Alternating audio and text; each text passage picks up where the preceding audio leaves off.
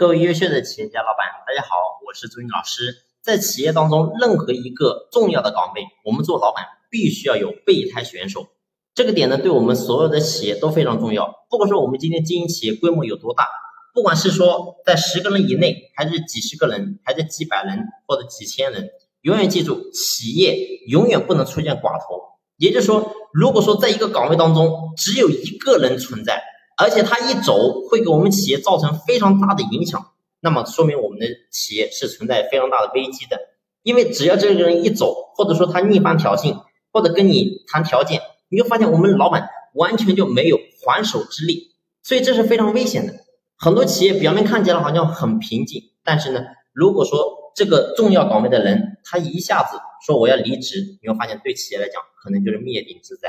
所以我想告诉大家是，我们做老板。一定要有居安思危的意识，在安全的时候，在阳光明媚的时候，一定要记得修屋顶，不能说等到下雨天的时候才想着说我的我家的屋顶有漏。所以，我们企业也是一样的。如果说今天我们企业有的岗位是出现了寡头的，我们一定要有备胎选手。你比如说我们的销售部经理，如果说今天一个销售部经理他一个人做的业绩就占了公司一半以上。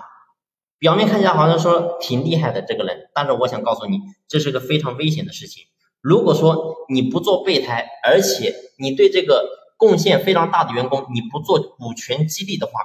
然后呢，你没有想尽各种办法想把他留下的话，我想告诉你，我们的企业是非常危险的啊。所以这是你比如说销售部，再例如你比如说像研发的，然后呢设计主管也是一样的，这个人呢是你企业。之所以有竞争力，是因为你研发的产品好，是因为你家的产品比较独特。但是呢，如果说这个人一走，